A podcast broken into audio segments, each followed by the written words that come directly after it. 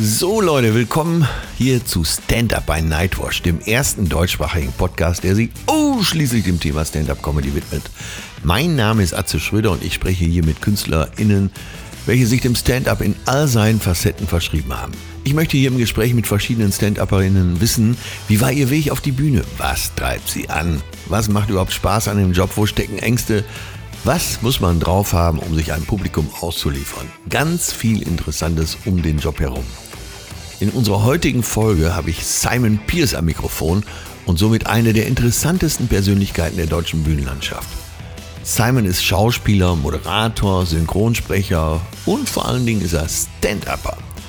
Es war super erfrischend mit ihm über unsere Branche zu sprechen, da ich selten jemanden so locker auf unseren Beruf sehen sah. Da er aus einer echten Künstlerfamilie kommt, ist der Gang auf die Bühne für ihn eigentlich keine Frage, sondern eine Selbstverständlichkeit gewesen. Einiges, was ich bisher noch nicht so klar gesehen habe, konnte Simon mir logisch erklären. Endlich kenne ich auch den entscheidenden Unterschied von Schauspielerei zum Stand-up. Das Gespräch hat so viel Spaß gemacht, dass ich mich echt bald mit Simon mal irgendwo in München treffen muss. ich wünsche euch jetzt viel Vergnügen, egal ob ihr Comedy begeistert seid, selbst Stand-UpperInnen oder einfach eine gute Zeit mit diesem Podcast haben wollt. Aufgepasst, hier kommt eines der interessantesten Interviews meiner Jugend. Mit einem Riesenvergnügen, der hinreißende Simon Pierce. Viel Spaß! So, ich bin froh, dass ich ihn in der Leitung habe, die äh, von der Telekom mit allen Zusatzeinrichtungen ausgestattet wurde äh, und damit seine Reibeisenstimme vernünftig rüberkommt. ja, bei mir ist heute mit einem ganz besonderen Vergnügen äh, zugeschaltet aus München, äh, wo er auch geboren ist und lebt, Simon Pierce. Herzlich willkommen. Hi Atze, freut mich. Ja, schön, dass du Zeit für mich hast. Ja, Zeit ist ja gerade ein, ein, sehr, sehr reichlich vorhandenes Gut in unserer Szene. Also Schlimm wäre, wenn wir uns irgendwann treffen äh, und zusammensitzen beim Gläschen und äh, du sagst, ach, diese Corona-Jahre, das waren die elf schrägsten Jahre meines Lebens. ja, Simon, ähm, die Leute wissen ja schon, weil ich eine Einleitung gesprochen habe, äh, wer du bist, mit wem ich rede und sie wissen sogar schon, wie es mir gefallen hat, weil ich. Ist ja äh, unfair, weil ich, ich, weiß ja gar nicht, was du dann über mich gesagt haben wirst, bevor, ja, das, bevor wir reden quasi. Das ist ja das Schöne, aber es beginnt schon ganz äh, geschmeidig. Insofern habe ich da keinerlei Bedenken. Trotzdem sage ich nochmal, Simon Pierce ist, und du kannst sofort protestieren, wenn irgendwas dabei ist, was dir nicht gefällt. Ähm, Simon Pierce. Sagst ist 81 geboren, das heißt, er wird nächstes Jahr 40. Oh, oh la. Nein. ja, ja, ein Wendepunkt steht bevor. Er, er ist Schauspieler, Synchronsprecher, Comedian und Stand-up-Comedian. Das stimmt, ja. War die Unterscheidung hinten richtig zwischen Comedian und Stand-up-Comedian? Ich weiß es gar nicht. Es ist ja mittlerweile, da wird ja so klein gefrickelt.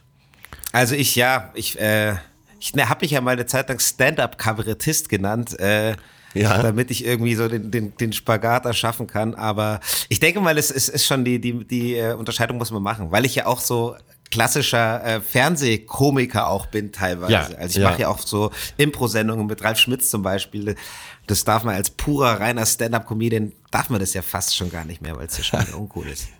Naja, es gibt ja auch ernsthaft da die Unterscheidung. Ich weiß noch, äh, wenn ich mit irgendwelchen Sketch-Schauspielern oder Schauspielerinnen mhm. zusammensitze und jemand sagt, ihr seid ja im selben Beruf, da muss man einfach protestieren und sagen, es stimmt nicht.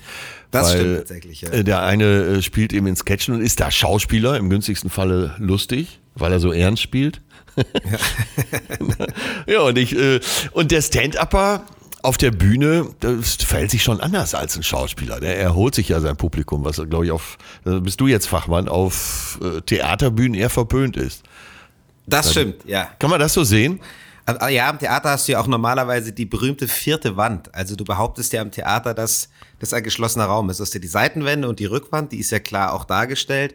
Ja. Und da, wo der Blick zum Publikum geht, behauptet man quasi beim Theater auch eine Wand. Also du sprichst in den seltensten Fällen sprichst du das Publikum an. Ja. um halt die Illusion nicht zu zerstören.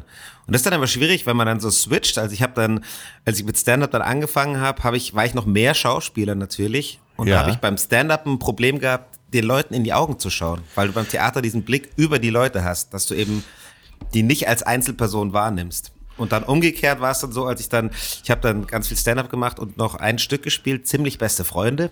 Ja. Ich war der schwarze Spoiler Alert und Das und, darf doch wohl nicht wahr sein. Das, ja, das ist Theater. Theater darf auch mal verrückt sein. ja, ja.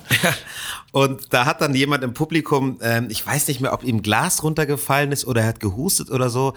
Und ich hatte halt den Reflex auszusteigen und den Menschen anzusprechen. Was ja. man natürlich am Theater nicht einfach so machen darf. Also kann man auch mal, aber es ist nicht Usus.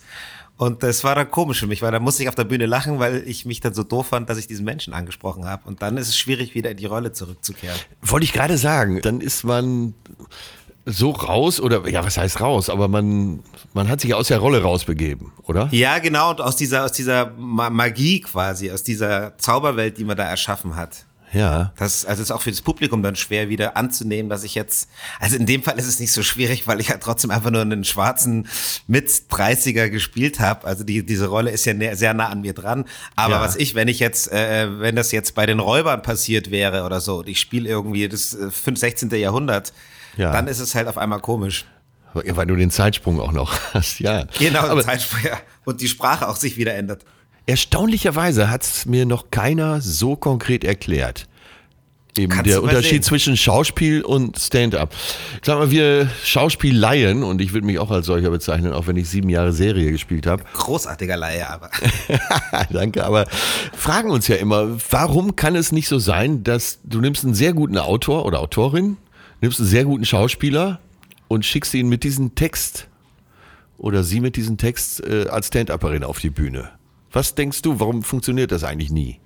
Weil du, also ich glaube, dass äh, Stand-up ganz viel von Authentizität, wow, dieses Wort um 11 Uhr morgens, ja, ja. Äh, von Authentizität beim zweiten Mal Platz nicht lebt. Und theoretisch könnte es schon gehen, aber äh, erstmal finde ich, du musst dir als Stand-Upper, du musst deine eigenen Humor, deine eigene Haltung, die du auf der Bühne auch hast, ohne dass du eine Rolle spielst, äh, musst du die auch erarbeiten irgendwie. Und das kann man dir nicht von außen aufoktroyieren. Ja, ja. Und äh, dann sind es im, im, Idealfall irgendwie deine Texte. Auch irgendwann lässt man sich vielleicht auch schreiben, aber dann hat man ja schon so seinen Style gefunden. Ja. Und ein Schauspieler würde halt einen Stand-Upper spielen.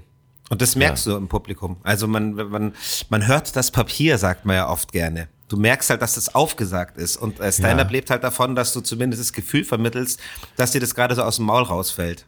Ja, und dass du so. fast äh, neben den anderen an der Theke stehst und. Genau, das ist eigentlich so. Also ich hatte meine Kritik tatsächlich, die ich immer noch die schönste fand. Es ist einfach, als würde man einem guten Freund in der Kneipe beim Quatschen zuhören. Das ist ja eigentlich der Ideal. Ah, das ist wirklich schön. Ja. Das ist wirklich schön, ja. Nicht umsonst äh, sind ja die guten Stand-Upper äh, unter anderem an der Savoy Bar in Köln immer sehr unterhaltsam. Da, da, ne? da, sind wir die lustigsten meist. Ja, also nicht nur die lustigsten, auch wenn es ins Drama geht äh, und sie, sagen wir mal, von der dunklen Seite erzählen, wird man ja meistens ganz gut mitgenommen. Ja. ja. Aber springen wir mal zurück. So, wenn ich jetzt Zeitungsredakteur einer Lokalzeitung wäre, würde ich sagen, schieß mal los, wie kam denn alles so? Hast du schon so Interviews gehabt, wo, einer einfach nur gesagt hat, dann erzähl doch mal? Äh, ja, natürlich. Also, das hatten wir alle schon. Von je, je kleiner die Lokalredaktion, desto vorhersehbarer die Fragen dann doch irgendwie auch. Ja, ich hatte tatsächlich schon mal so, dass einer sagte, ich bin für einen Kollegen eingesprungen, konnte mich nicht vorbereiten. Schieß mal los. Also mehr kam auch nicht. Es kam nur, schieß mal los. schieß mal los und warte, ich mache noch schnell Rekord, weil ich will nicht mitschreiben, ich mache das dann später. Ja, oder die Sekretärin schreibt's ab. Ja, ja weil äh, allein dein Name klingt ja wie ein Künstlername. Das ist ja schon mal, und zwar wie ein richtig geiler Künstlername. Das stimmt, da haben sich meine Eltern gedacht, äh, komm, geben wir dem mal was. Zum Glück heißt sie nicht Jackie O'Connor oder sowas.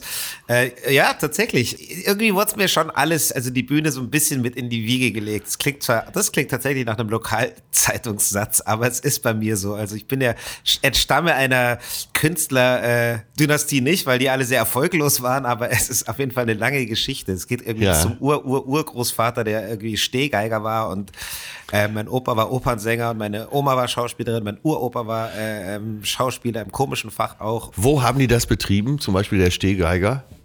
Der Stehgeiger weiß ich nicht, weil das ist schon, das war ja noch so quasi okay. so, ähm, das ist noch 18. Jahrhundert, glaube ich, äh 19. Mein Großvater war dann, also meine Großmutter war auf jeden Fall in Danzig, ja. noch am, am, Stadttheater engagiert. Das weiß ich noch. Da ist meine Mama dann auch geboren. Die ah. mussten dann halt fliehen nach, äh, vor den Russen. Ja, ja. Nach dem Krieg. Und äh, mein Opa weiß ich ehrlich gesagt auch nicht, wo der. Schau mal, weil ich habe sowas erst dann angefangen zu äh, erfahren, als die alle schon verstorben waren. Ich bin oh. groß Großelternlos, also ich habe auch nur noch meine Mama als äh, ältere Vorfahrin quasi. Ja, ja. Und lebe jetzt von ihren Erzählungen. Das muss ich mal fragen, wo der Opa eigentlich der Opi genau überall war. Ich weiß, also mein Opa hat hier auch in München das äh, Marionettentheater ja. äh, geleitet, nach dem Krieg dann bis äh, 1999. Ja, das absolut Künstlerfamilie, ich höre schon, ja. total. Das klingt auch sehr sympathisch, aber äh, dein Vater war auch äh, Gastronom. Genau, also mein Papa war eigentlich ursprünglich mal Student, sehr verheißungsvoller aus, aus Nigeria und hat dann aber für seine Zeit sehr fortschrittlich äh, als afrikanischer Mann quasi das Patriarchat äh, den Gedanken abgelegt und hat meine Mama quasi arbeiten lassen, in Anführungszeichen, und war erstmal war erstmal halt äh, Vater, Hausmann. Das ist sehr ungewöhnlich für Nigerianer, ne? Tatsächlich, also vor allem in der Zeit war es eh ungewöhnlich und dann noch als Nigerianer erst recht. Geil. Und genau, dann hat er äh, zwei Restaurants gehabt ab den 90ern. Westafrikanische. Okay. Aber es klingt alles sehr lustig. Ist auch lustig. Bei uns in der Familie ist immer schon lustig zugegangen. Ich war eben auch, ich habe relativ schnell aufgehört zu wachsen. Ja. Deswegen war so, äh, mich messen mit anderen über Muskelkraft war, war schnell vorbei. Ich habe schon eigentlich in der vierten Klasse angefangen, meine große Schwester, oder in der dritten Klasse, meine große Schwester bei äh, Ärger als Verstärkung hinzuzuziehen. weil die ja, okay. und dann habe ich recht schnell angefangen, irgendwie mit Humor und Selbstironie durch mein Leben zu laufen. Ja, gab es denn äh, oder war es für euch normal, auf Bühnen zu gehen? Wie viele Geschwister hast du? Ich habe zwei Geschwister. Ähm, ja, was heißt normal? Äh, also ich, ich, mich hat schon immer irgendwie ein bisschen dahin gezogen, tatsächlich. Also ich habe auch schon als Kind angefangen mit Hörbüchern und äh, Hörspielen für den Bayerischen Rundfunk und dann auch angefangen zu drehen und mir hat das immer schon irgendwie Spaß gemacht. So ein bisschen Narzissten sind wir alle, wir Bühnenmenschen. Ja. Also ich bin kein super Ego-Fucker, aber man natürlich man genießt es schon ein bisschen dass Leute über lachen oder dass man die Aufmerksamkeit mal kurz hat und so gibt es ja in verschiedenen Ausprägungen dann bei uns. Und meine Geschwister nicht so. Schwester ist irgendwie zu schüchtern, obwohl die, äh, ja. die könnte allein, weil sie unfassbar schön ist, einfach hätte die schon Karriere gemacht. Und dein Bruder? Mein Bruder, äh, der, für den war das gar nichts. Der hat tatsächlich aber einmal eine Serie mit Uschi Glas gehabt. Serie ja. eine Klasse für sich, da hat er auch die, die, Hauptrolle gehabt, weil der auch gut aussieht. Meine Geschwister haben das gute Genmaterial meiner Eltern abgegriffen und ich habe so den, den, die Reste bekommen. Oh, ich finde dich auch gut aussehen. Nein, aber hast du deine Mutter auf der Bühne gesehen? Ja, ja, schon ganz früh. Und dann ja, war das für dich eben normal, weil du das als Kind schon das, gesehen hast. Genau. Und ähm, denkst du, dass es ein Unterschied ist, wenn man selber so aufgewachsen ist, man sieht die eigene Mutter auf der Bühne, dass man da selbstverständlicher mit umgeht und dass die Bühne, dass man nicht so ein Herzklopfen kriegt? Also aus eigener Erfahrung kann ich sagen, ich krieg, krieg's Herzklopfen trotzdem. Ja. Und ich weiß auch, dass meine Mutter das immer noch kriegt mit 78 Jahren und 60 Jahren Bühnenerfahrung. Ja. Aber äh, was tatsächlich ich als Vorteil sehe, ist, dass ich äh, immer schon wusste, dass das auch einfach nur ein ganz normaler Beruf ist und dass Bühne und Fernsehpräsenz auch nicht heißt, man wird wahnsinnig reich, sondern ja. dass der Struggle eben auch dazugehört und diese Selbstzweifel. Das habe ich recht früh von meiner Mama mitbekriegt und das hat sie mir auch mit in die Erziehung so gegeben, als sie dann gemerkt hat, dass ich irgendwie auch nach der Bühne strebe, dass es halt nicht immer nur nach oben geht quasi. Ja, ja, du hast eben auch Alltag mitgekriegt. Wenn, äh, wenn, genau. Wir, wenn ich Schauspieler gesehen habe, bis äh, weit über die Jugend hinaus, dann war das für mich immer nur Glamour und äh, unnormales Leben im besten Sinne natürlich. Aber ja. äh, du hast den Alltag auch mitgekriegt. Nach dem Abschminken. Alltag. Ja. Genau. Kaffee machen, Essen machen für die Kinder. Und meine Mutter abgeschminkt zu sehen, das ist schon, puh, da musste er erst mal durch. ich bin mir nicht sicher. naja, und ähm, dann ging, aber du hast eher, Moment, du hast erst Lehramt studiert nach dem Abi, ne? Ich habe nach dem Abi irgendwie mir eingebildet, dass ich was äh, Anständiges machen muss. Kam gar nicht von außen, sondern ich da hatte so, weiß ich nicht, dachte einfach, oh, du musst was Vernünftiges machen und habe dann Lehramt studiert. Ich, ich irre. Da gibt's einige im Stand-up-Bereich, äh, nicht nur Dieter Nur oder äh, äh wer fällt mir sonst noch ein? Äh, auf jeden Fall, ist, wenn ich jetzt, wenn ich nachdenken würde, würde mir würde ich auf fünf, sechs Namen kommen. Dieter Nur sagt ja immer, ich trete lieber vor Freiwilligen auf. Ja, das, das macht irgendwie auch mehr Sinn. Aber hast du denn während der Gymnasialzeit schon im, in der Theater AG gespielt? Äh, ganz wenig tatsächlich, weil ich da, irgendwie war ich mir dann, dann doch zu cool dafür. Ja. Also ich habe irgendwie bei zwei Musicals mitgewirkt, obwohl ich echt nicht gut singen kann, aber weil es war bei einem coolen Lehrer, beim Herrn Jaffa, da war das irgendwie auch stylisch da mitzumachen. Blues Brothers und Adams Family und drei sogar und Orpheus und irgendwas. Ja. Aber irgendwie bei der, in der Theater AG, weiß ich nicht, da, nee, habe ich nicht, um es kurz zu machen. Äh, da waren dann in der Theater AG nicht die Schauspielerkinder. Nee, ich war auch, glaube ich, das einzige Schauspielerkind in, in Puchheim, wo ich aufgewachsen bin. ja nicht direkt so. aus München, sondern aus so einem äh, Vorort von München. Ja. Und da gab es keine Schauspielerkinder außer uns. Ähm, ja, aber wie war so der Übergang, dass du dann, hast du während der Schülerzeit schon oder Studentenzeit, als du noch auf Lehramt studiert hast, äh, hier und da mal auf der Bühne gestanden?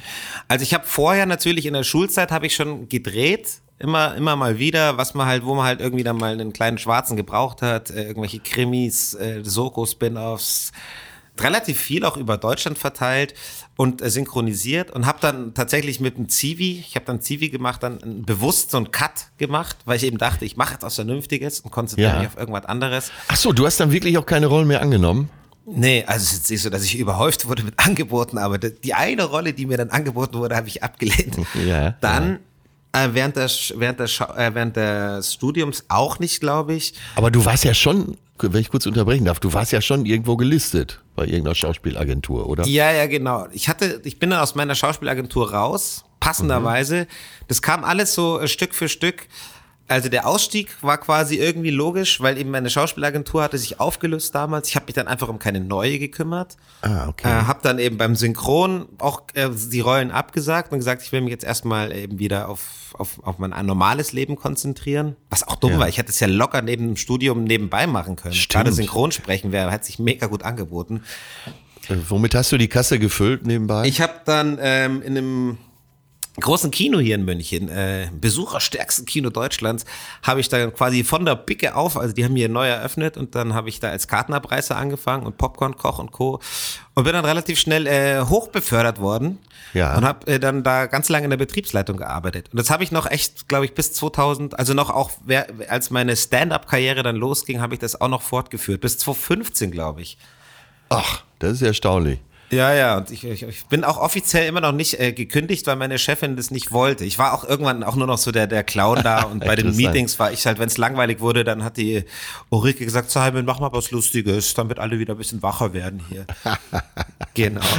ja, interessant. Aber äh, war es denn, wenn du hier und da mal den Typ besetzten, sag ich mal, in der Serie oder äh, auch im Film gespielt hast, Gab es denn auch schon Momente, wo du auf irgendeiner Bühne oder von mir aus auch Kneipentisch standst, wo du was Lustiges erzählt hast? Äh, auf der Bühne gar nicht vorher.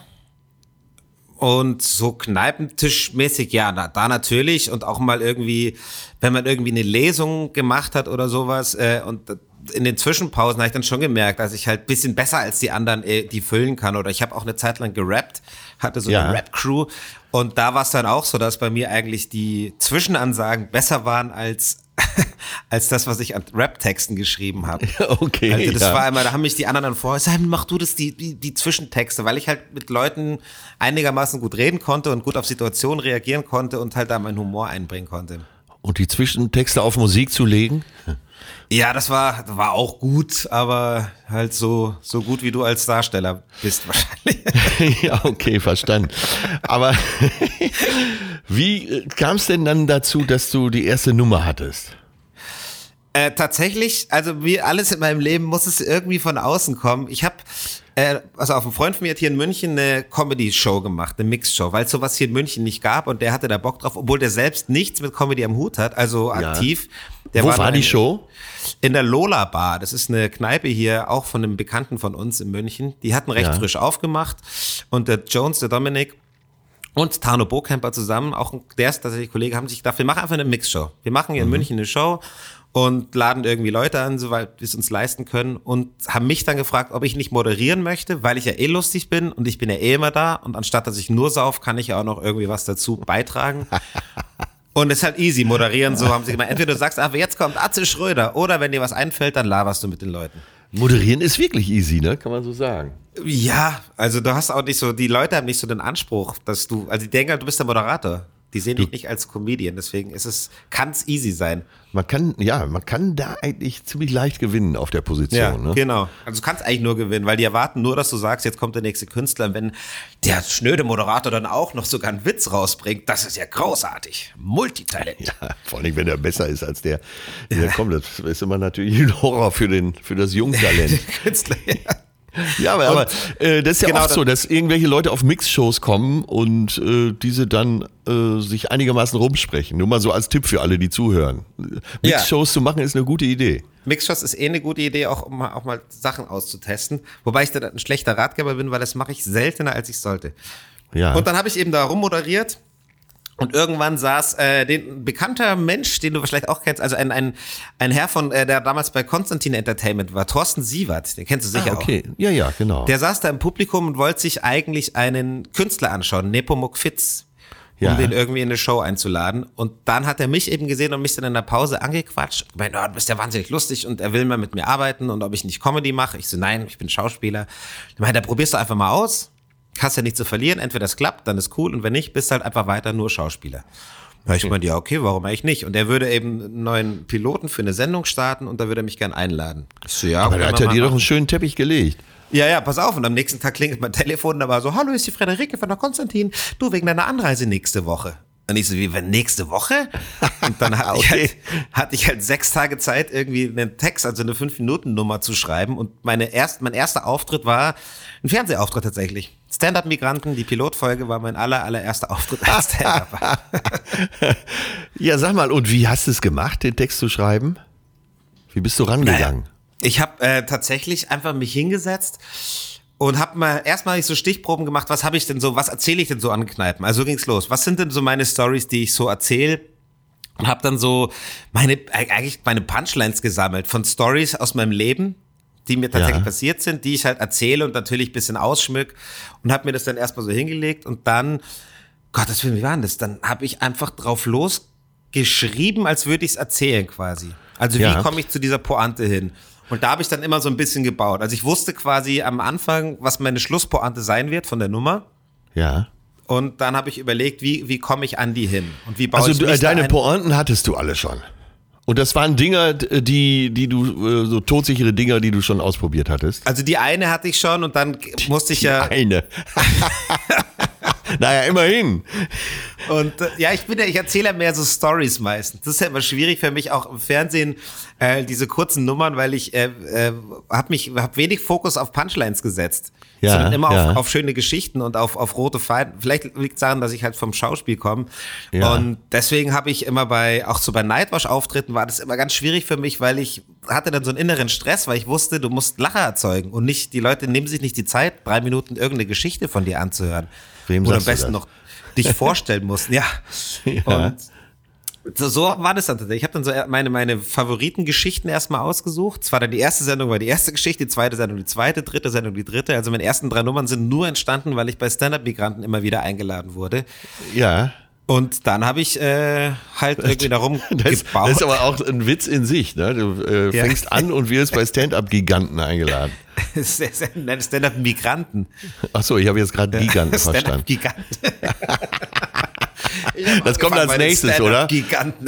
ja, ja, okay. Ich, ich gebe es zu, ich wollte es hier so ein bisschen lustig machen. Äh, vom Migrant zum Gigant. Äh, obwohl du bist ja kein Migrant, du siehst ja nur so aus. Ich sehe ja nur so aus, bin ja nur ein Fake-Migrant. ja, und äh, wann war dir denn klar, ich brauche jetzt mal ein ganzes Programm? Das kam tatsächlich über meine Agentur. Also ich muss echt sagen, ich kann, ich kann ohne Pistole auf der Brust kann ich ganz schwer arbeiten. Okay, du brauchst den Druck.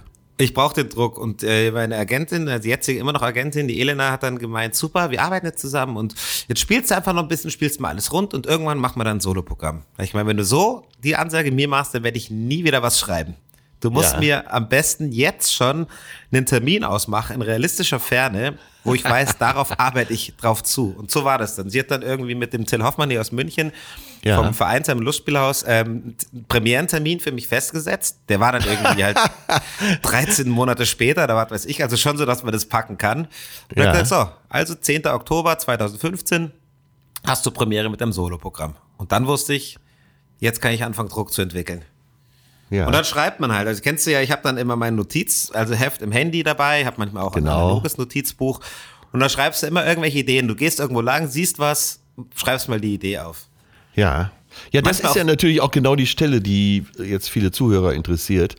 Und die, bei mir ist es genauso, so wie du es schilderst. Und ich weiß, bei vielen anderen ist es auch so. Du, äh, äh man erlebt im normalen Alltag irgendwelche denkwürdigen äh, Situationen oder auch äh, im günstigsten Falle was Lustiges ja. und muss sich wirklich eine Notiz machen. Man denkt ja immer, man behält das schon, aber das ist nicht so, ne? Nee, überhaupt nicht. Ich habe ich hab, ähm, mir angefangen nachts, weil das kennst du bestimmt auch und das kennt jeder, der irgendwie kreativ arbeitet, dass man nachts teilweise so halb aufwacht und eine mega geile Idee hat, aber man ist zu faul, die einfach schnell ja. aufzuschreiben. Man denkt, ah geil, das merke ich mir für morgen. Das geht ja. Musikern so.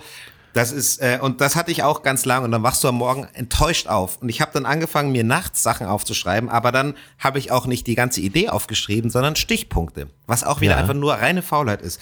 Und irgendwann weiß ich, ich bin nachts aufgewacht lachend, weil ich wirklich den wahrscheinlich größten Gag meiner Karriere geträumt habe. Ja, und habe mir das aufgeschrieben, so Stichpunkte und ich, ich dachte so, geil, an der Früh bin ich aufgewacht, geil, geil, geil, was habe ich aufgeschrieben? Und ich schaue mein Handy und es steht in meinem Handy nur sehr roter Papagei. Und ich weiß bis heute nicht, was, oh. das, was da dahinter steckt.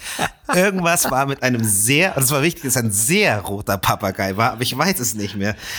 Und es steht immer noch, mein, irgendwann wird der Moment kommen, wenn ich 60 bin und mir fällt der komplette Gag dazu ein. Ja, auch dann kannst du ihn ja vielleicht auch besonders gut gebrauchen. Ja, ja. so im, im Herbst der Karriere. Dann, ich habe hier noch die Supernummer. Und dann, und dann gibt es so wie bei Peter Maffay den dritten Wind. Sie nannten ihn den Steppenwolf und so.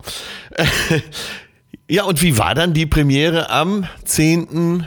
10. Oktober 2015 war mega gut viel zu lang. Ich dachte, ich habe so 60 Minuten Material. Es war ja auch Und hast du äh, vor dem Vereinsheim gespielt oder im Lustspielhaus? Ich habe erstmal im Vereinsheim gespielt. Ja, ja. Und habe ja, also ich habe auch nicht getestet so. oh ich Gott, das, ey, du hast Nerven. Du ich habe das in der Nacht, Nerven. ich habe das in der Nacht von der Premiere fertig geschrieben. Oh Gott. Hab nur am ganzen Tag nur Wasser geschissen natürlich. Und äh, dann habe ich gespielt und es waren zwei Stunden. Und die Leute sind gestanden. Naja, es waren ja. dann auch nur Friends and Family, aber trotzdem. Also es, äh aber du warst glücklich. Ich war glücklich, ich war Programm? mega glücklich. Ich hatte ein Programm, ich hatte. Allein unter Schwarzen. Allein unter Schwarzen hieß das damals, ja. Äh, was meint der Titel? Naja, weil ich ja nun mal schwarz bin und in schwarz regierten Bayern aufgewachsen bin. Ah, verstehe. Gedacht, deswegen Stand-up-Kabarett. Das war auch, das war es dann auch mit meinem politischen Teil, der war ausschließlich im Titel, aber immerhin da. Und hast du denn, äh, du sagst ja schon, war ausschließlich der Titel, aber hast du denn viel so über deine Jugend, Kindheitserfahrung in Bayern gesprochen? Ja, ja, genau. Das erste Programm ging eigentlich ausschließlich über, über das. Also nicht nur die Hautfarbe, aber generell, wie es halt war, als, als ich, auch als Sohn eines, an diesem Künstlerspross, also wir waren ja schon die Freaks, da wo ich aufgewachsen bin, ein bisschen. Äh, Sohn äh, äh, von Freaks. Sohn von Freaks und selbst auch ein, ein kleiner Freak, ja. aufzuwachsen und ging dann quasi, bis ich dann nach München gezogen bin, dann noch so ein bisschen was über München und dann endet es. Also es ist quasi ja. das erste Drittel meines Lebens, mehr oder weniger, stand-up technisch verwurschtelt. Das ist eigentlich ja auch eine gute Idee, erstmal sein Leben zu erzählen. Ja, kann man, so kann man mal anfangen. So eine kleine Vorstellungsrunde über deutschlandweite. Ja, das, da ist ja eben auch eine Menge Komik drin, wie man als Kind war, wie die Eltern waren, was, ja. worüber man sich gewundert hat. Man, ich glaube, das ist so ein Buffet, an dem man sich gerne und gut bedienen kann, oder? Voll, ja. Also ich mich, er hat es im Nachhinein ein bisschen geärgert, weil ich eben gar nicht getestet habe, dass ich so viel Programm hatte. Ich habe das dann auch im Laufe der Jahre wurde es immer eingedampfter natürlich. Ja. Und ich dachte mir, scheiße, wenn ich mal normal schnell reden würde und mich mehr vorbereitet hätte, hätte ich schon zwei Programme, weil es hätte locker das Material für zwei Programme gereicht. Warst du am Anfang wie so viele zu schnell? Ja, ich bin, bin ich ja heute noch, also ich bin grundsätzlich schnell. Ja, äh, so ging es mir und, übrigens auch. Also. Ja, und ich bin, also ich war anfangs wahnsinnig unfassbar zu schnell und jetzt teilweise immer noch. Jetzt habe ich das eben oft auch immer noch, also da muss ich mich immer zügeln bei so Fernsehnummern. Ja. Weil ich eben, mir schwerfällt, Sachen dann auf fünf Minuten runterzukürzen und dann kürze ja. ich die, dass sie so in der Probe, dass wir schon gesagt haben, oh, du bist noch ein bisschen zu lang. Ja. Und dann denke ich, dann rede ich einfach schneller. Und dann, wenn du einmal ja. anfängst, schnell zu reden, kriegst du dich ja nicht mehr gebremst. Also du musst ja. von vornherein schon sehr smooth reingehen. Also das ist ein Tipp für alle, die anfangen wollen. Denkt euch, so, so langsam zu sprechen, wie es geht. Man kann nicht zu langsam sprechen auf der Bühne, aber Das zu schnell schon. Das sagt dir jeder gute Schauspiellehrer. Äh, wenn Ja. du selber den Eindruck hast, es ist zu langsam, dann könnte es gerade richtig sein. Ne? Genau, ja. ja, ich hatte äh, letztens die Maria Clara Goppler. Ah ja, die hat das war Problem die, ja nicht. Die war die erste, die mir gesagt hat, ich muss lernen, schneller zu sprechen. das hört man selten, ne? Das stimmt, ja. Eigentlich sind wir alle immer zu schnell. Sag mal, und verspürst du denn, wenn es ein Fernsehauftritt ist, verspürst du dann einen größeren Druck? Ja, einen anderen, weil ich, äh, ja, tatsächlich. Wie kam es denn überhaupt äh, dann zu Nightwatch und, und weiteren reinen Stand-Up-Formaten, außer eben die Comedy-Migranten? Weil sobald das Wort Migrant drin ist, ist das Thema ja relativ klar, oder? Ist das schon relativ, sind wir schon relativ abgesteckt, ja. Äh, ich weiß, ehrlich gesagt, ähm, glaube ich, kam das über meine Agentur, die auch als in Köln ja auch sitzt und gut vernetzt ist und dann, also ich bin ja so Teil der, der zweiten Welle, würde ich jetzt mal sagen. Dann ist, es die, dann ist es die dritte Welle schon. Dann ist es schon die dritte Welle, ja. also, und, und, und da kam halt nochmal noch, noch mal neuer Schwung Comedians und es gab halt, als gibt es so die, die, ja, also die, die es, es gab nochmal einen zweiten Schwung überhaupt an, äh, an Comedy-Wahrnehmung deutschlandweit. Ja. Weißt du, dass das äh, und, Das und stimmt wohl, ne? Da kamen viele neue, junge in Anführungszeichen raus, viele ältere wurden dann so einfach fallen gelassen, hatte ich das Gefühl. die Ja, wollten irgendwie, ja. alle wollten sich so verjüngen und zeigen, hey, wir sind jung und cool und die äh, Leute, die halt auch erst vielleicht vier Jahre im Game sind, aber halt einfach schon etabliert waren, nennen wir sie gar nicht alt, die wurden dann erstmal so kurzzeitig außen vor gelassen. Ja. Also die haben nicht mehr stattgefunden. Und da war ich eben dabei und dann hat eben auch Nightwash versucht, eben neue Gesichter ranzubringen. Ja. Und dann auch noch am Ach besten. so, mit jetzt habe ich es richtig verstanden. Du meinst die bei Nightwatch die zweite Welle. Ja, ja, genau. Weil so aus meiner Sicht war die erste Welle war äh, RTL Samstagnacht. Ja. Dann kam, dann kam so Nightwatch und letztendlich auch Quatsch Comedy Club. Ich weiß nicht, ob du da auch schon warst, Quatsch Comedy Club. Quatsch Comedy war ich auch schon ganz viel, ja. Ja, Also, in ja. Berlin dann. In Berlin und Hamburg und Stuttgart. Also in den Live, die haben ja Live-Bühnen Ja. und jetzt auch wieder Fernsehaufzeichnungen. Da war ich auch, da durfte ich jetzt sogar das erste Mal moderieren. Und ich durfte Michael Mittermeier ansagen. Das war ein ganz schön komisches Gefühl. Also, Äh, war das im Rahmen einer TV-Aufzeichnung oder? das war genau TV-Aufzeichnung für Sky. ja. Ah ja, interessant. Also so ändern sich die Zeiten, oder? So ändern sich die Zeiten. Und hat das denn äh, wieder Spaß gemacht zu moderieren? Ja, voll, total. Ja, mir Ja. macht es schon auch Spaß. Und das ist halt, ja, da machst du halt, da spielst du, eben- das ist tatsächlich fast wie früher gewesen. Du quatschst ein bisschen, spielst irgendwie kleine Mininummern, eineinhalb bis zwei Minuten und dann Ja. sagst du den nächsten äh, Kollegen oder Kollegin an. Zack, bumm, fertig aus. Ja, und äh, wenn du aber im Live-Club spielst, dann bist du ja wahrscheinlich mehrere Tage in der Stadt, in Hamburg oder in Berlin. Und äh, tauschst du dich mit Kollegen dann aus? Ja, voll. Also wir sind ja eh irgendwie, also ich kenne ja die Schauspielerwelt und äh, ich mag eh alle, muss man dazu sagen, aber da ist es schon kompetitiver, der Umgang miteinander und es ist, Ist immer so, ein bisschen ne? argwöhnisch. Ja, weil natürlich, es gibt halt, äh, weiß ich, für einen Tatort gibt's halt eine Rolle jetzt zu besetzen für einen Jungen und eine für eine Frau. Ähm, Ja, deswegen, ja. und da sind aber 2,1 Millionen Schauspieler drauf, die die, die haben wollen. Ich übertreibe jetzt Ja. ein bisschen. Und bei Stand-Up, weißt du, du kannst heute in Köln spielen, theoretisch, wenn du spielen dürftest, und 30 Kollegen und Kolleginnen könnten auch heute in Köln spielen, weil es genug Locations für uns alle gibt. Und es gibt Ja. aber nochmal 10.000 andere Städte und Kleinstädte und Gemeinden, wo wir alle spielen können. Das heißt, jeder von uns könnte eigentlich theoretisch jeden Tag spielen und wir würden uns nichts wegnehmen. Und jeder hat ja auch sein Publikum, das er sich erspielt. Also Ja, die Leute, die ja. dich gut finden, finden vielleicht mich nicht gut. Ja, aber dafür ja. Felix Und Lobrecht. umgekehrt. Und, und umgekehrt, Ja. genau. Und insofern nehmen wir uns weniger weg als Schauspieler, weil die halt immer auf wenige Rollen schauen, dass sie sich darauf bewerben müssen. Und deswegen mag ich das Backstage eigentlich auch mit den, also ich spiele auch gerne Mixed-Shows, äh, vor allem, also auch, weil ich es halt liebe, da Backstage zu sitzen und mit den Kolleginnen und Kollegen zu quatschen und Genau Blödsinn darauf wollte ich hinaus. Das ist ja auch eine, so eine Welt für sich, da äh, eben bei Mixed-Shows back, Backstage unterwegs zu sein. Ne? Voll. Also das ist tatsächlich oft so, wie man sich vorstellt, äh, dass es einfach wahnsinnig lustig ist. Ja. Und äh, ja, und jeder ist halt irgendwie am Tag vorher woanders gewesen und dann hat der Kollege das Lustige gemacht und die Anekdote hier und ich find's irgendwie cool. Also ich mag das voll gerne. Ja, das ist ja eigentlich auch eine Ansammlung von Leuten, die sehr. ja, das hast du jetzt gesagt, aber äh, ja, eben auch von Freaks, aber auch von Freaks, die so ihre Umwelt sehr beobachten. Ja, ja, genau. Und immer was zu erzählen haben. Aber ich will die Gelegenheit jetzt natürlich nicht auslassen, weil du bist in äh, beiden Fächern zu Hause, im Schauspiel wie im Stand-up. Ähm, warum gibt es so wenig deutsche Stand-Upperinnen? Im Schauspiel ist es ja fast, äh, fast paritätisch oder vielleicht auf jeden Fall mehr Frauen, oder? Äh, ja, aber auch da ist es so, dass die ähm, Frauen halt nicht die Rollen kriegen. Also es gibt halt in einem durchschnittlichen deutschen Film hast du halt, also ich, die Zahlen, die ich werfe, sind alle jetzt einfach nur äh, frei aus der Luft gegriffen. Elf männliche Rollen und drei weibliche. Und in jedem fünften Film ist mal eine weibliche Hauptrolle vielleicht. Ja. Das heißt, es gibt und wahrscheinlich genauso viele Schauspielerinnen wie Schauspieler. Ja. Aber es gibt nicht die im gleichen Maßen die Rollenverteilung. Ja, aber und es gibt sie zumindest schon mal. Und an den Schauspielschulen ist es mindestens ausgeglichen, glaube ich. Ne? Genau, da ist es ausgeglichen. Aber auch an den Theatern, es gibt halt weniger Stücke für weibliche Hauptrollen. Ja. Ähm, das, das äh, ändert sich, das wird besser und es braucht halt immer Zeit. Und ich glaube, bei den Stand-Upperinnen ist es vielleicht auch so, dass sie eben weniger, äh, dass es weniger Role Models gab. Ja. Weil ich, ich glaube auch, dass es äh, so gesellschaftlich, also das ist, weiß ich nicht, aber gesellschaftlich ein lustiger Mann also es wird vom Mann eher erwartet, dass man lustig ist, weil in, in so einer ganz normalen Runde. Ja, da, so, da okay, ist immer, ja, da, ja. Das ist eher vielleicht auch attraktiv. Mhm.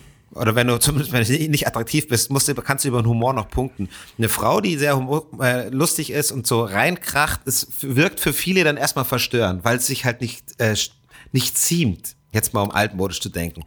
Ja. Für viele ist es immer noch so. Das sind ja erlernte Muster, auch gesellschaftliche Muster. Genau, das oder? ist rein erlerntes Muster. Also, und ich glaube, deswegen gab es da lange eine Bremse, dass du als, als Frau nicht, als lustige Frau auf die Bühne gehen kannst.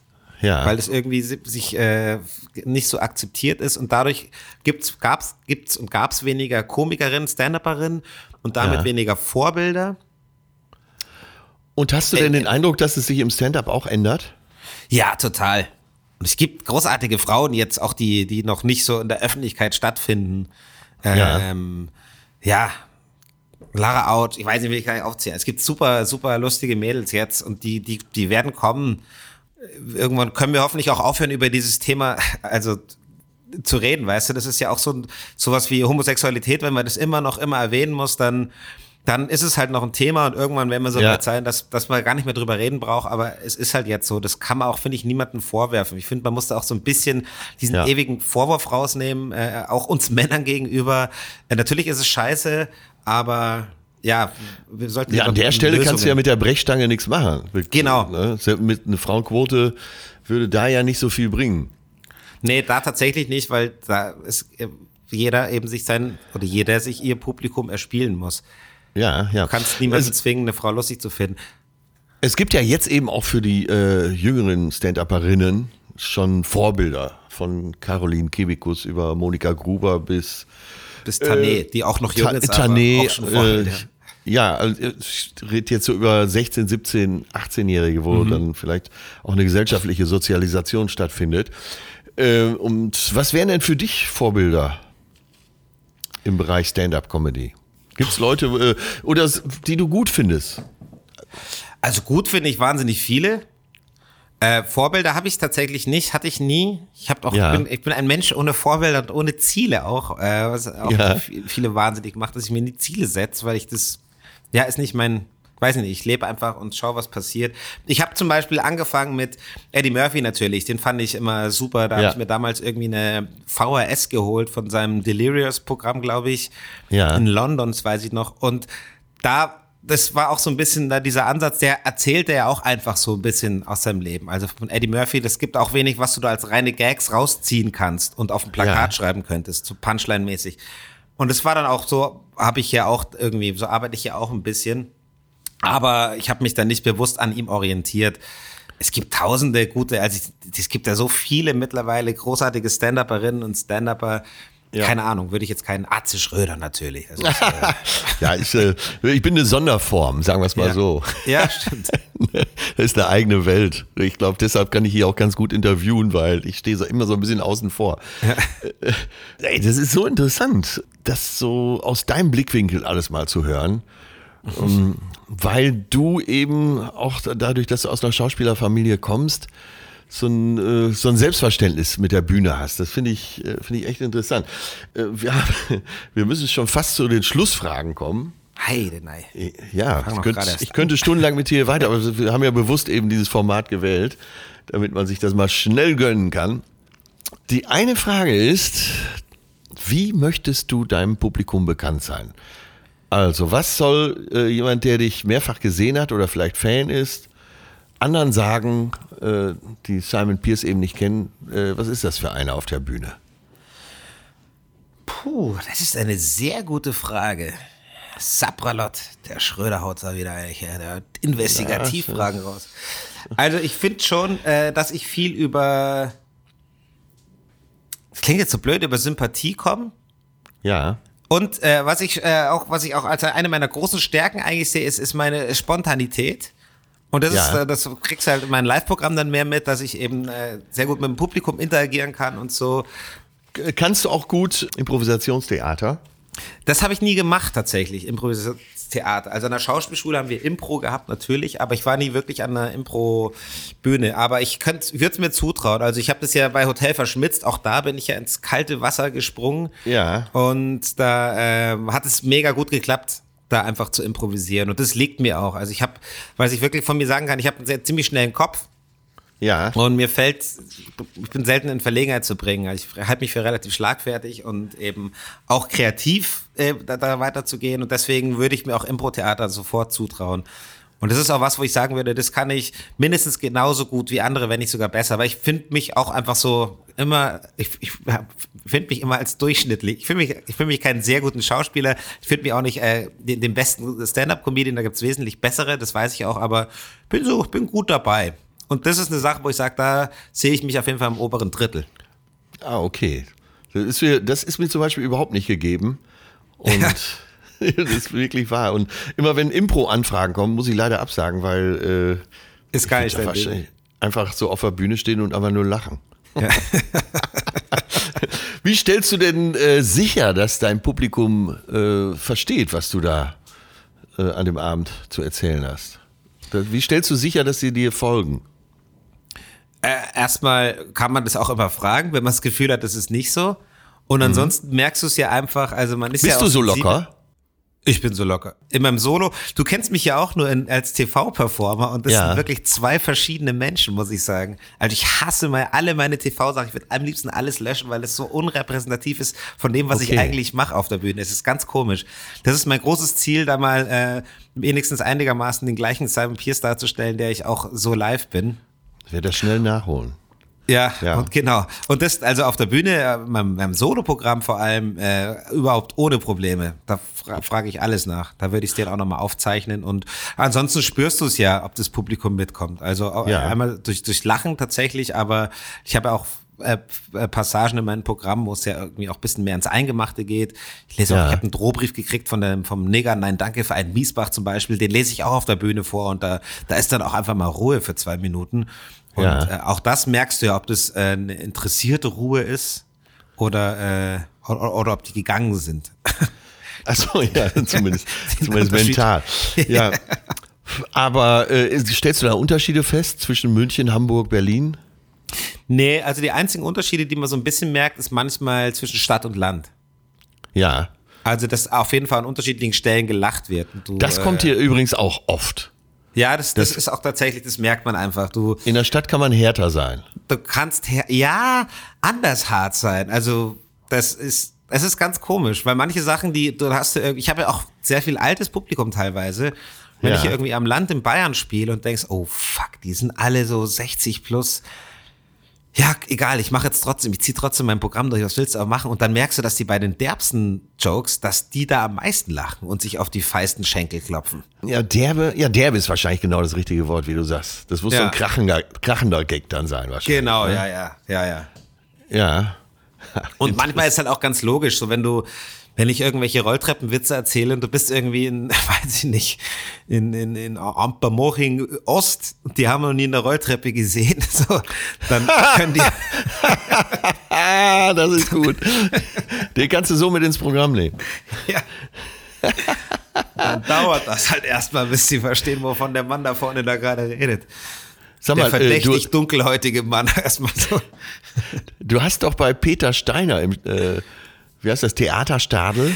Das habe ich tatsächlich nicht. Das ist total witzig. Ich habe, die haben mich mal angefragt gehabt und dann auch Ja. mit mir so, die wollten auch sich verjüngen und dann mit so ein paar anderen jungen Kollegen und Kolleginnen und so eine Foto-Story gemacht, also Fotos, Fotoshooting gemacht fürs neue Ensemble.